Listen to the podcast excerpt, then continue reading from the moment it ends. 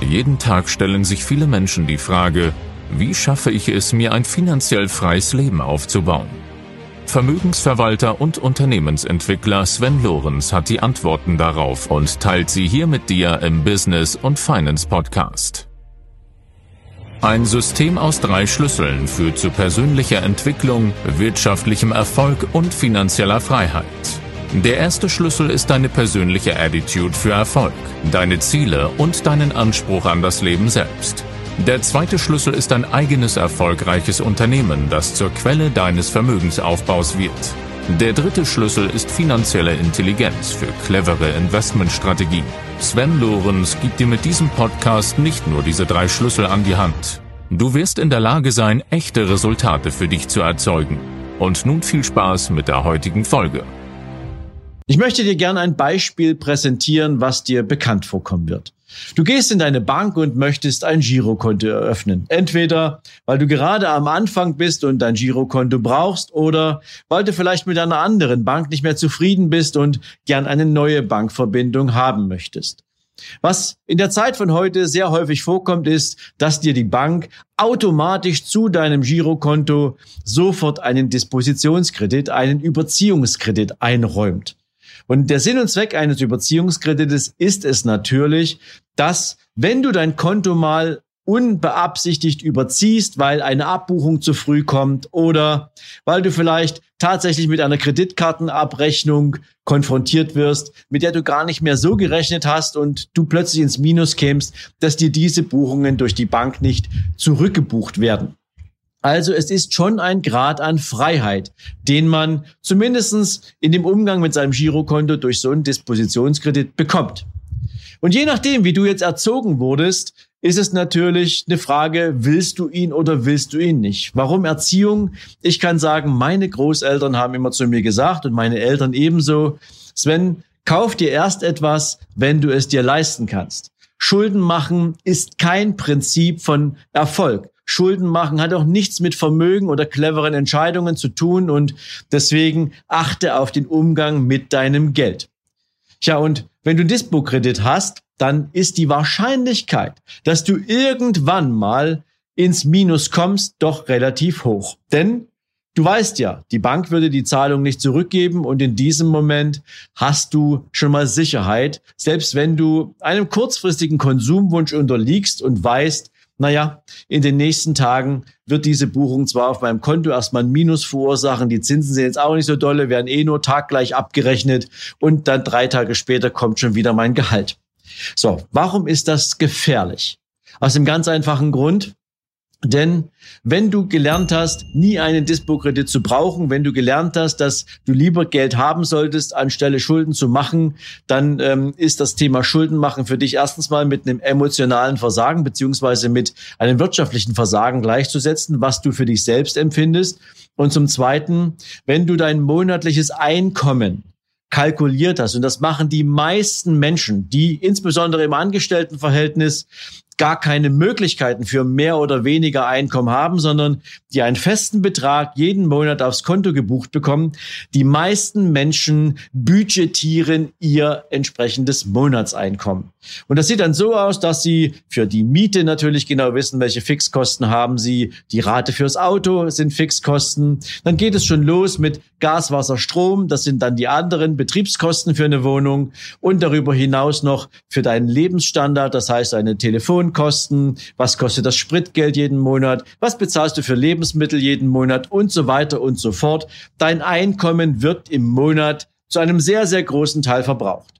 Und wenn du Überschüsse hast, dann baust du dir ja gern mit deinen Überschüssen entweder ein Vermögen auf und fängst an zu sparen oder du sparst kurzfristig auf ein Ziel, vielleicht auf einen Urlaub oder was ähnliches.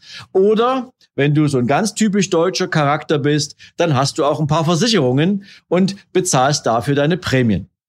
So, im Endeffekt heißt es aber, praktisch ist dein Einkommen monatlich komplett verplant.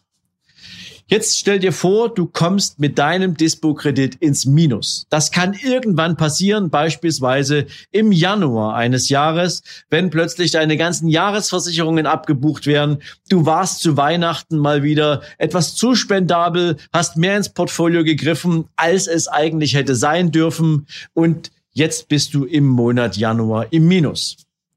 Rauskommen aus dem Minus ist viel schwieriger als reinzukommen. Ich glaube, das leuchtet ein. Denn wenn du ein monatlich budgetiertes Einkommen hast, dann gibst du das Geld ja aus. Und wenn du jetzt meinetwegen mit 500 Euro im Minus stehst, wo soll denn das Geld herkommen, mit dem du jetzt kurzfristig deinen Dispo-Kredit ausgleichen kannst? Was folgt, ist der Anruf deines Bankers ein paar Tage später und dein Banker sagt dir, hey, ich habe gesehen, du hast ein Minus auf dem Konto. Ich weiß, das ist für viele Menschen unangenehm. Und ähm, ich habe eine Idee, wie wir dafür sorgen können, dass du dieses Minus sofort wieder ausgleichen kannst und wieder ruhiger schlafen kannst. Du gehst also in der Erwartungshaltung, Hilfe zu bekommen zu deinem Banker, zu deinem Termin und bei einer Tasse Kaffee eröffnet dir dein Bankberater seinen Vorschlag. Und der sieht dann wie folgt aus.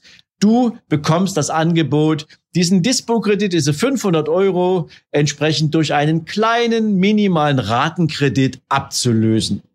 Das kannst du dir so vorstellen, man geht her und sagt, wir nehmen die 500 Euro und weißt du was, damit dir das nicht so schnell wieder passiert, nehmen wir nochmal 2000 Euro dazu. Das heißt, zweieinhalbtausend Euro bekommst du aktuell zu sehr günstigen 4, irgendwas Prozent. Den zahlst du über die nächsten zwei Jahre zurück, 100 Euro pro Monat und diese 100 Euro pro Monat, die fallen in deinem Budget ja gar nicht wirklich auf, aber damit steht dein Konto im Plus. Du kannst sogar noch ein paar Ausgaben mit abfangen, die vielleicht zukünftig noch reinkommen. Und dann ist das Problem für dich gelöst. Dein Konto ist im Plus und dein Dispo-Kredit ist ausgeglichen. Das fühlt sich zunächst erstmal toll an. Dein Banker will ja nur dein Bestes. Er möchte, dass du dich nicht mit Schulden auseinandersetzen musst. Wenn du diesem Vorschlag allerdings folgst, hast du jetzt Schulden. Und zwar einen Ratenkredit. Und jetzt kann ich dir eins sagen, statistisch werden 70 Prozent aller neu abgeschlossenen Ratenkredite im Jahr nicht durch die Neuaufnahme von Schulden verursacht, sondern durch die Umschuldung bestehender Kredite. Warum das so ist, dazu komme ich jetzt.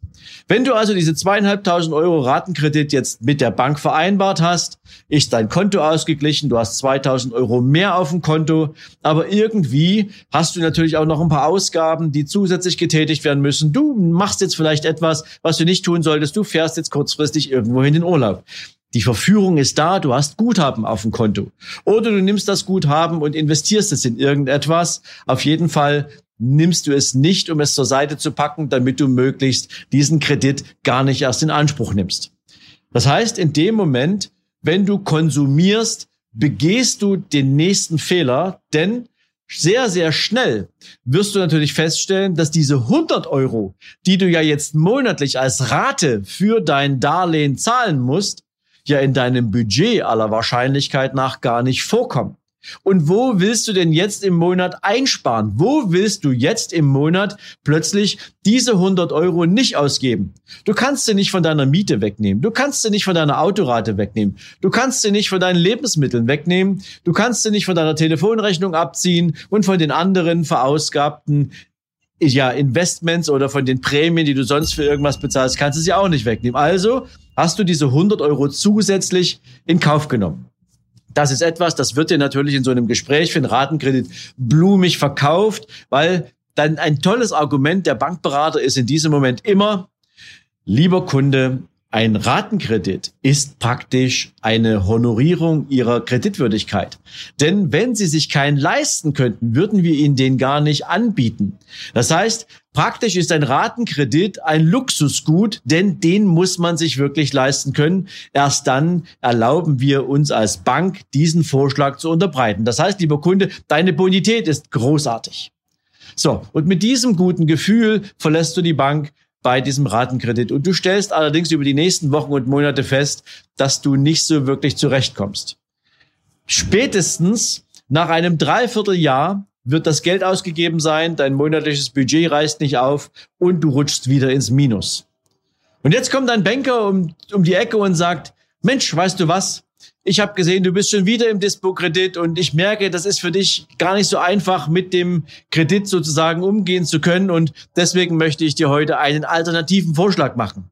Ich habe nachgedacht und wir haben damals wahrscheinlich bei der Vergabe dieses Ratenkredites alle Parameter, die man hätte nutzen können, gar nicht in der Qualität genutzt, wie sie uns zur Verfügung standen. Wir sind ja flexibel, was das Thema Laufzeit betrifft. Wir sind natürlich flexibel, was den Betrag betrifft. Und lieber Kunde, deswegen habe ich für dich einen neuen Vorschlag, der dieses Problem für dich ein für alle Mal löst weil wir gerade beieinander sitzen, macht es vielleicht sogar Sinn, auch mal darüber nachzudenken, welche potenziellen Anschaffungen wirst du denn in den nächsten Wochen und Monaten gegebenenfalls sonst noch zu bewältigen haben. Lass uns doch mal für einen Moment durch dein Zuhause gehen. Lass uns doch mal für einen Moment die Pläne deiner nächsten Wochen und Monate vor Augen führen und schauen, wo da gegebenenfalls noch Potenzial und Bedarf für zusätzliches Kapital ist.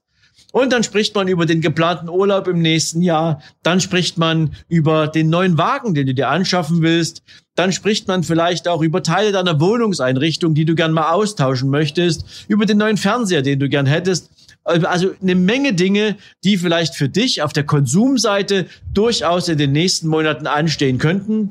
Und wenn du jetzt dafür praktisch sofort konsumieren könntest, hast du natürlich mit einem neuen Ratenkredit die besten Voraussetzungen. Und schon wirst du in der Aufsummierung all dieser ganzen Themen plötzlich ein Volumen zusammen haben von 10 oder 12.000 Euro. Und diese 10 oder 12.000 Euro werden dir über diesen Ratenkredit zur Verfügung gestellt. Diesmal aber nicht für zwei Jahre, sondern man streckt dir diesen Ratenkredit auf mittlerweile mögliche 100 Monate.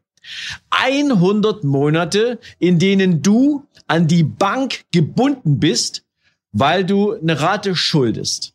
Natürlich ist die Rate durch diese 100 Monate extrem klein und sie gibt dir das gute Gefühl, dass du dieses Mal gar kein Problem damit haben wirst, diesen Kredit auch zu bezahlen.